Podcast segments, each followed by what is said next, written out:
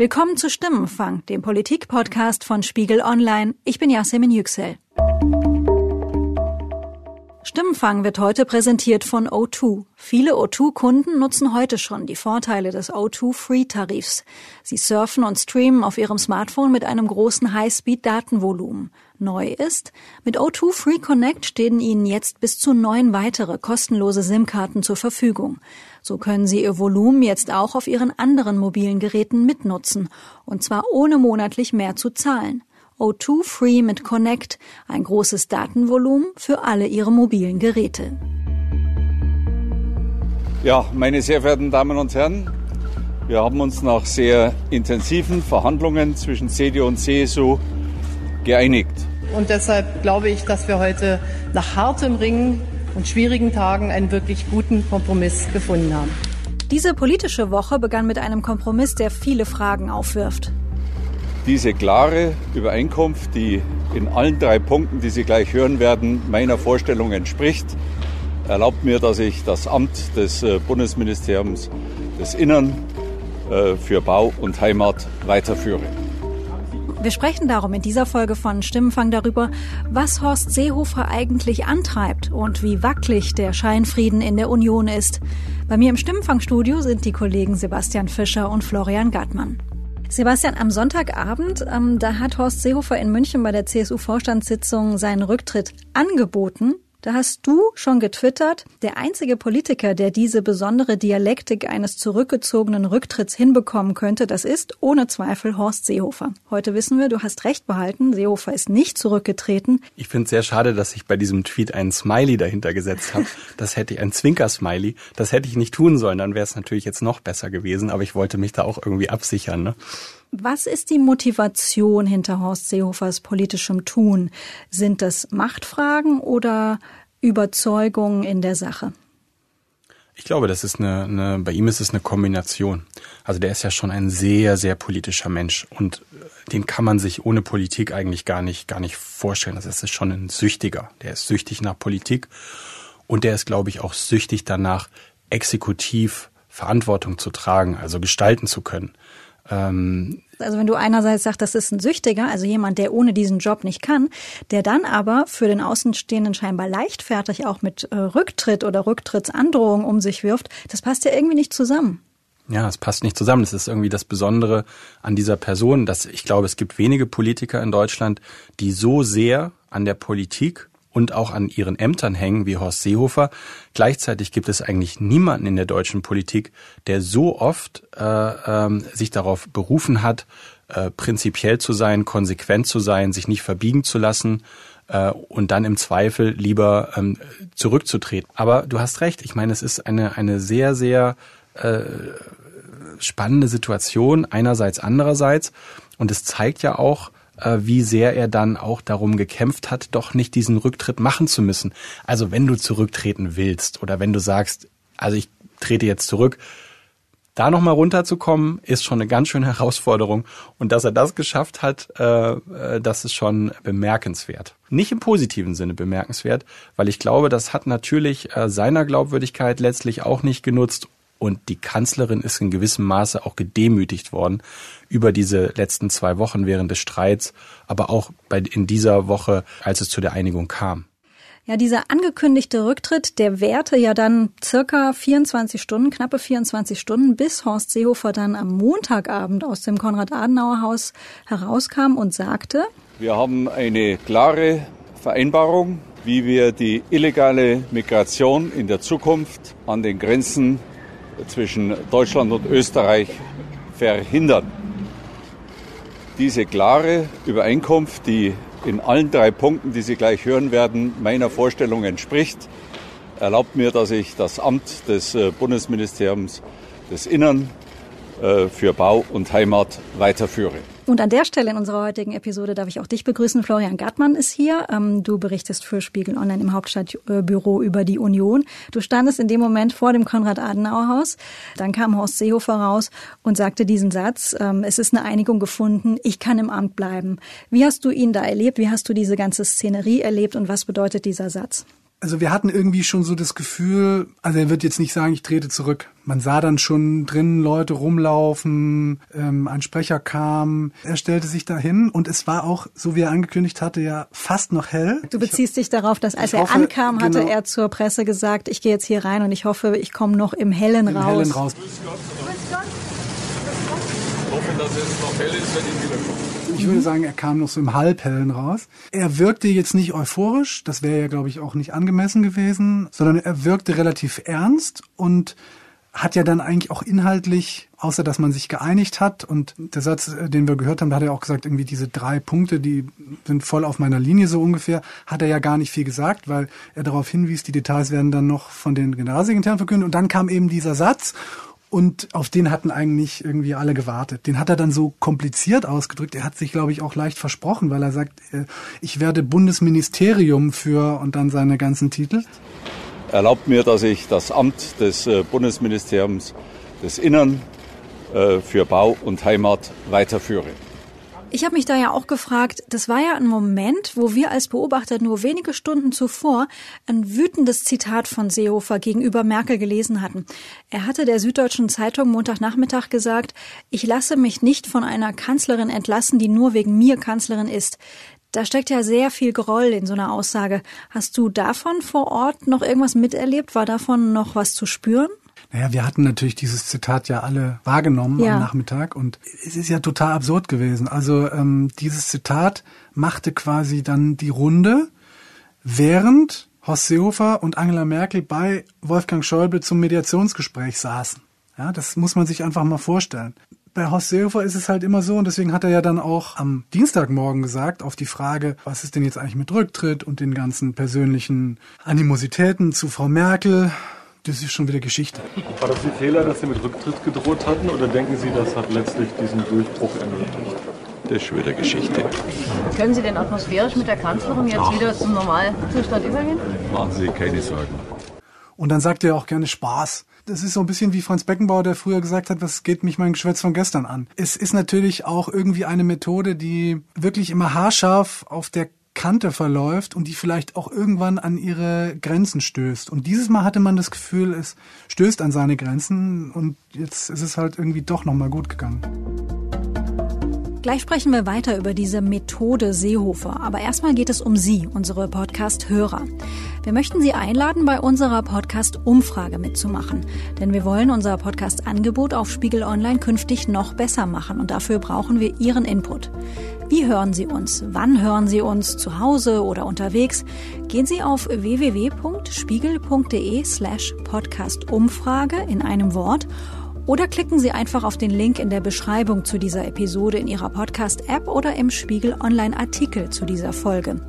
Allen, die an unserer Podcast-Umfrage teilnehmen, sagen wir schon an dieser Stelle vielen Dank.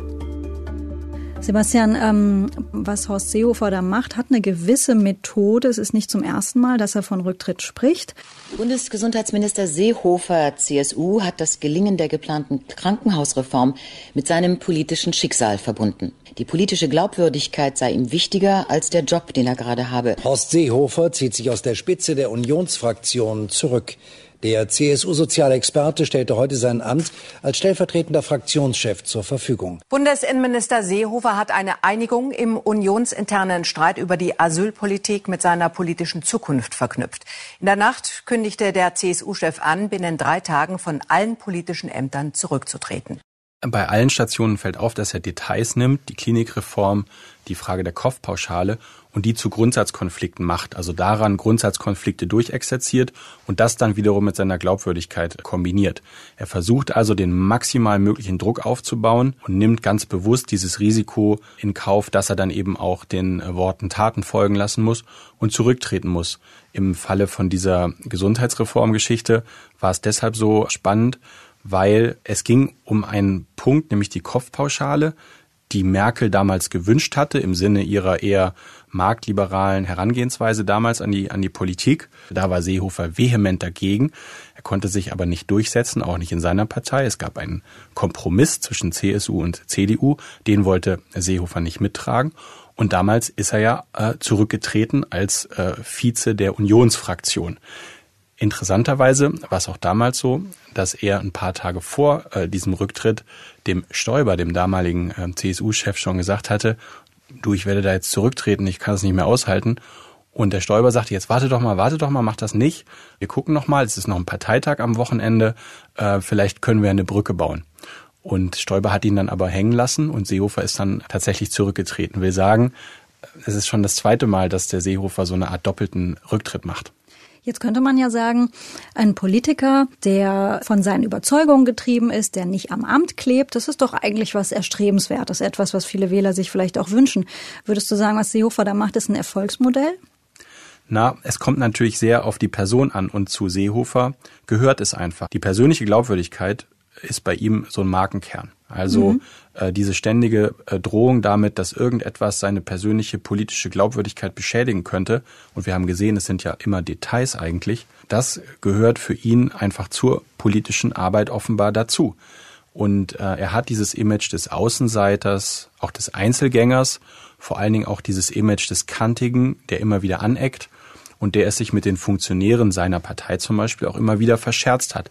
Und das Image pflegt er natürlich auch, weil äh, aus seiner Sicht ähm, kommt man eben so an die Bevölkerung, an die Menschen ran, weil die aus seiner Sicht solche Typen wie ihn eben auch schätzen. Und das stimmt ja auch. Seehofer war lange Zeit ähm, auch in Bayern ein sehr, äh, sehr beliebter Politiker. Ähm, er hat äh, immer einen guten Draht zu den Leuten gefunden. Ich weiß noch, dass ich mal mit ihm unterwegs war, da war er Agrarminister und damals ging es um Gentechnik und ähm, man machte Witze mit seinem Namen, also Genhofer. Ich war ähm, auf so einem Dorffest oder ähnlichem, wo der ganze Marktplatz voller Bauern war mit solchen Schildern und die ihn ausgebuht haben. Dann hat er da seine Rede gehalten und am Ende waren alle Schilder weg. Äh, die lagen dann am Boden und die Leute haben applaudiert. Das heißt, ähm, der Mann hat schon eine Fähigkeit, emotional auch vor allen Dingen auf Menschen äh, zuzugehen. Und das haben heute natürlich immer weniger Politiker. Bayern hat einen ungewöhnlich äh, hohen Standard in allen Bereichen erreicht. Wirtschaft, Finanzen, Bildung, Kultur. Ich sage immer Vorstufe zum Paradies. Nur, das hat sich in den letzten Jahren auch sehr abgenutzt. Seehofer hat sich einfach in den letzten Jahren ein Image zugelegt, was für die Mehrheit der Deutschen einfach dahin geht, dass das der, der wilde Mann aus Bayern ist, äh, dem nix, den nichts anderes interessiert, außer ähm, das Wohlergehen einer deutschen Regionalpartei, sage ich jetzt mal so. Dabei hatte der Seehofer immer noch ganz viele andere Facetten, auch ganz klar im Sinne von äh, Einsatz für, für kleine Leute. Man hat ihn ja nicht umsonst Herz-Jesu-Sozialist genannt.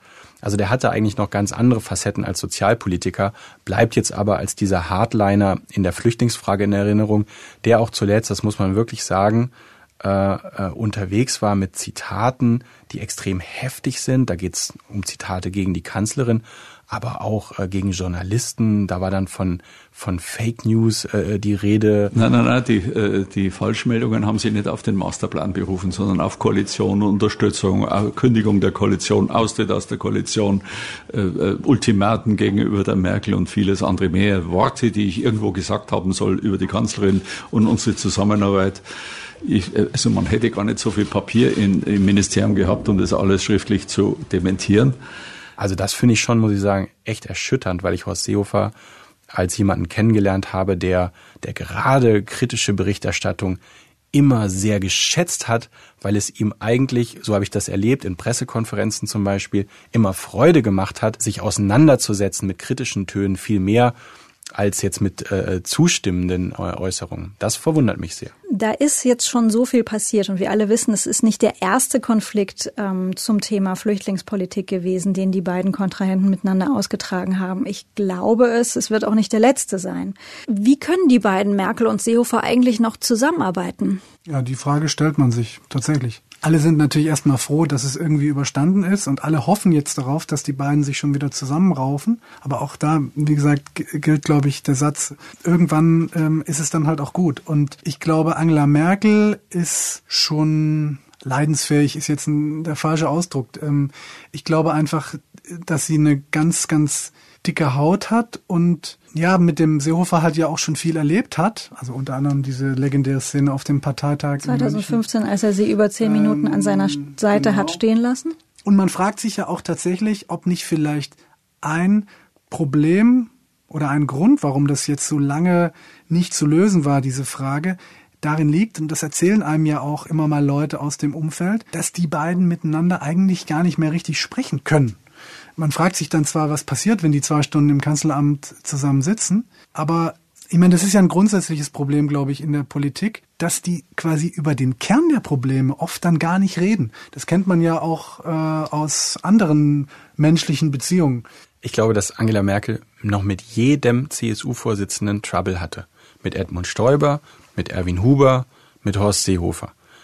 Und jetzt muss man sich doch mal die Frage stellen, warum ist das denn eigentlich so? Warum gab es denn nie eine Phase, wo Angela Merkel mit ihrem Konterpart gut ähm, umgehen konnte? Und ich habe den Eindruck, die Angela Merkel hat von Anfang an ein anderes Verhältnis zur CSU gehabt. Das war nicht die, die Schwesterpartei, sondern ich habe den Eindruck, sie hat das immer, die Partei immer auch als Gegner aufgefasst. Andere CDU-Vorsitzende, Konrad Adenauer, Helmut Kohl vor allen Dingen auch, haben die CSU immer genutzt in ihren Koalitionsregierungen. Die haben ganz oft gesagt, naja, die Kollegen von der CSU fördern, fordern aber dies und jenes. Äh, deshalb müssen wir jetzt folgenden Kompromiss eingehen. Also Kohl hat ganz oft äh, die ähm, die CSU eingesetzt, um in seiner eigenen Partei irgendwas zu erreichen, immer darauf oder gegen die FDP, mit der man damals eine Koalition hatte, also immer gesagt, die CSU fordert dies, fordert das. Die wurden von Anfang an eingebunden. Jetzt habe ich den Eindruck, Angela Merkel versucht es entweder wegzuschweigen, wegzumoderieren oder einfach zu ignorieren. Und irgendwann kommt das Problem, poppt so groß auf, dass es, dass es zu einem Konflikt wird. Der Seehofer erzählt das auch immer. Der erzählt immer, wie der Kohl damals mit Theo Weigel am Kabinettstisch umgegangen sei. Immer wenn irgendeine Frage aufgekommen sei, habe der Kohl zum Weigel geguckt und gefragt, Theo, passt das für dich? Der Weigel habe gesagt ja oder nein und dann hat der Kohl gesagt, dann machen wir das so. Und ich glaube, dass sich der Horst Seehofer genau das von der Angela Merkel wünschen würde. Es stimmt, was du zu Kohl gesagt hast, aber ähm, Helmut Kohl hat natürlich auch heftige Konflikte mit, mit der CSU und vor allem Franz Josef Strauß gehabt. Das darf man jetzt auch nicht vergessen. Also es war ja jetzt nicht so, dass da immer alles total in Butter war. Und da muss ich mich jetzt dran erinnern, dass ähm, Sebastian, du und ich vor ziemlich genau einem Jahr im Konrad-Adenauer-Haus waren. Damals haben Seehofer und Merkel zusammen das Unionswahlprogramm vorgestellt. Und wie sie das gemacht haben, das war damals ja schon so eine Art äh, Sternstunde der Harmonie. Und ich kann sagen, bei diesen Beratungen äh, hat ein echter Gemeinschaftsgeist geherrscht. Äh, wir haben äh, beidseitig gespürt, dass zwischen CDU und CSU ein starkes Band der Gemeinsamkeiten besteht, insbesondere wenn es um die Grundlagen, die ordnungspolitischen Grundlagen für unser Land geht. Ich äh, möchte noch einmal darauf hinweisen, dass es bei keinem einzigen Punkt eine fachliche Kontroverse gab. Im Rückblick war schon diese Pressekonferenz und der gesamte Wahlkampf, der gesamte gemeinsame Wahlkampf 2017 unglaubwürdig. Seehofer hat vorher über ein Jahr lang Angela Merkel massiv angegriffen, attackiert in der Flüchtlingspolitik. Da war von Herrschaft des Unrechts und so weiter und so weiter die Rede. Er wollte die Obergrenze durchsetzen. Die hat er nicht bekommen bis zum Wahltag. Die beiden haben quasi einen Parallelwahlkampf gemacht, Seehofer mit einem zusätzlichen Bayernplan, wo die Obergrenze drin stand. Und trotzdem hat Seehofer plötzlich umgeschaltet während dieses Wahlkampfs auf wir verstehen uns, äh, wir sind total einig, äh, das ist die beste Kanzlerin und so weiter. Seine Idee war halt damals, ähm, man kann nur gemeinsam in so einen Wahlkampf ziehen, man kann nur mit Harmonie so einen Wahlkampf gewinnen. Deshalb hat er das im Grunde genommen vorgetäuscht. Im Rückblick war das ein großer Fehler und das wird äh, in der CSU als sehr, sehr großer Fehler gesehen. Deshalb hat die Partei ja auch sehr stark verloren bei der Bundestagswahl in, in Bayern, weil die Leute ihr das einfach nicht abgenommen haben die haben gesagt, ihr habt zwei Jahre euch quergestellt, ihr habt zwei Jahre gegen die Politik von Angela Merkel gekämpft, ihr habt nichts erreicht und jetzt zieht ihr gemeinsam mit ihr in den Wahlkampf, ihr plakatiert sie und jetzt sollen wir sie wählen. Das haben viele äh, CSU-Funktionäre an der Basis noch nicht mal äh, mitgemacht. Und das ist schiefgegangen. Die Lehre, die Horst Seehofer und die gesamte Parteiführung daraus gezogen haben, auch Markus Söder, der ja jetzt Ministerpräsident geworden ist, ist, dass es nie wieder dazu kommen darf, dass man äh, nicht durchsetzt, äh, was man fordert. Und auch das hat dazu geführt, dass die äh, CSU, dass Seehofer in diesem aktuellen Konflikt um die Zurückweisung an der Grenze noch mal härter reagiert haben als damals bei der Obergrenze. Und wenn ich das noch sagen darf, beides Fälle, die Obergrenze, die Zurückweisung an der, an der Grenze, Ja, das sind wichtige Fragen, aber es sind Detailfragen. Angela Merkel hat diese Detailfragen symbolisch aufgepumpt, weil sie nicht bereit war, äh, in irgendeiner Weise sich zu bewegen. Und Horst Seehofer und die CSU haben sie symbolisch aufgepumpt. Und das war äh, im Grunde genommen der Kurs, der in diese Regierungskrise geführt hat. Hat eigentlich irgendjemand profitiert in diesen Chaostagen? Wahrscheinlich hat die äh, AfD insofern profitiert, als äh, dass wir äh, seit Wochen wieder nur noch über äh, Flüchtlinge, Flüchtlingskrise, Flüchtlingspolitik reden, obwohl ähm, an den äh, Grenzübergängen und auf den Flüchtlingsrouten längst nicht mehr ähm, die Situation herrscht wie noch vor zwei Jahren. Aber man, wenn man die Debatte verfolgt, hat man ja den Eindruck, ähm, dass das Problem im Moment das größte ist, was die, was die Deutschen bewegt. Florian, du hast ja jetzt zwei Abende in Folge vor bzw. im Konrad-Adenauer-Haus ähm, verbracht, in denen wir zum Teil dachten, die Regierung stünde fünf Minuten vor ihrem endgültigen Aus. Was würdest du sagen, wie haben diese zwei Nächte ähm, die deutsche Politik verändert? Klingt wie eine sehr große Frage, die ich da stelle, aber wenn wir auch beispielsweise in die ausländische Presse schauen, die österreichische, die Presse schreibt, Deutschland ist unberechenbarer geworden oder die Franzosen Le Monde schreiben, Angela Merkel hat es geschafft, ihre Regierung zu retten, doch diese Atempause ist womöglich nur von kurzer Dauer. Als darum an dich, als jemand, der vor Ort war, wie haben diese zwei Tage die, die politische Republik verändert? Ja, wenn ich da jetzt im Konrad-Adenauer-Haus sitze und mich rumtreibe, dann habe ich immer diese äh, Koalitionsverhandlungs-, ähm, Sondierungsverhandlungs-Déjà-vus. Ja. Und da ging es ja auch schon immer um die Wurst. Ja, also da standen wir ja auch irgendwie immer vor der Frage, wenn das jetzt nicht klappt, dann stehen wir irgendwie vor der totalen Krise. Also das heißt, in meinem Kopf ist das jetzt, das ist ja durchaus schon wieder ein paar Monate her, aber in Wahrheit ja auch noch nicht so lange her.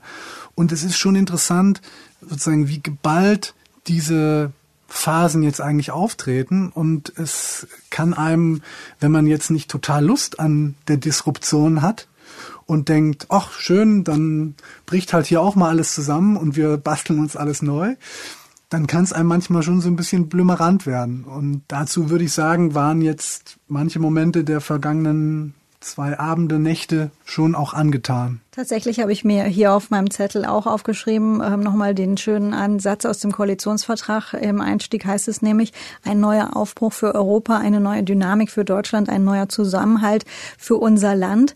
Seit etwas mehr als 100 Tagen erleben aber wir aber vor allem, du nennst es jetzt Disruptives. Ähm, wie ist deine Einschätzung, Sebastian? Was verändert sich da gerade? Sehe ich genauso. Also die Gefahr ist ja einfach, dass wir schon eine Volkspartei mehr oder weniger verloren haben, beziehungsweise die, die hat ihre Mehrheitsfähigkeit verloren. Es kann ihr linkes Lager nicht, nicht versammeln, kein Mitte-Links-Bündnis machen. Und ähm, wenn jetzt auch noch die ähm, Mitte-Rechts-Volkspartei äh, sich selbst zerlegt hätte, äh, wäre das für die Demokratie oder die Parteienstabilität in Deutschland einfach sehr gefährlich. Ich bin ein Anhänger von von stabilen Systemen mit Volksparteien und glaube, dass es am besten für eine Demokratie ist, wenn sich zwei Volksparteien oder zwei Lager auch mit dem Regieren abwechseln. Das läuft nicht gut die letzten Jahre. Wir haben ständig die große Koalition. Das halte ich für eine wirklich schlechte Entwicklung. Aber du siehst ja, es gibt immer weniger die Chance auf andere Mehrheiten.